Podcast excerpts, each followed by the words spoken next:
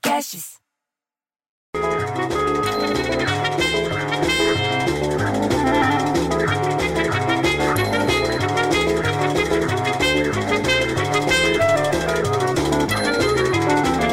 Aí você desce pra garagem, você entendeu? E a conversa é uma só: é a chuva de São Paulo.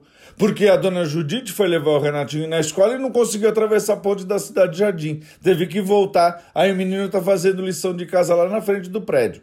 Aí o Osmar, marido da Cleide, mesma coisa. Foi entrar pra marginal, não conseguiu seguir porque a marginal tava toda, toda inundada.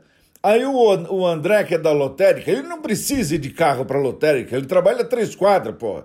Aí também, ah, eu vou deixar o carro em casa, eu não sei o que, que eu faço, porque como é que eu vou pra lá, vou pegar o Uber. Pô, vai a pé, viado. Pega um guarda-chuva e vai. Eu fico tão louco, eu prefiro ter um filho viado que um filho lotérica. Entendeu? Aí saiu eu para trabalhar no meio da chuva. E aí você fica desesperado, porque tá o alagamento não sei da onde, cuidado para não ir não sei para onde. Daí você demora duas horas para subir uma ponte. Aí por debaixo da ponte não tem como passar. Graças a Deus que hoje entendeu? Amanheceu com chuva fraca, não teve alagamento. A única coisa que está acontecendo para quem depende do trem é que a linha 9 da CPTM está tá fazendo as coisas com a velocidade reduzida. Aí tudo bem, tem que fazer com a velocidade reduzida, mas que é um problema que tem que ser resolvido, bicho. Tem que resolver. Ao contrário lá do Reino Unido, que diz que querem construir uma ponte entre a Irlanda e a Escócia.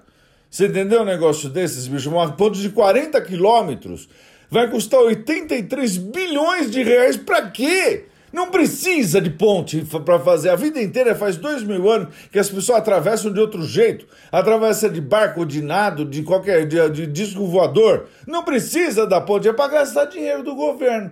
Se até na Inglaterra eles fazem isso, você viu como é que funciona o negócio? E aí o tal do, tal do Trump, entendeu? Que gosta de uma confusão, resolveu agora, você entendeu? retirar o Brasil da lista dos países em desenvolvimento. Pô, bicho, isso a gente sabe.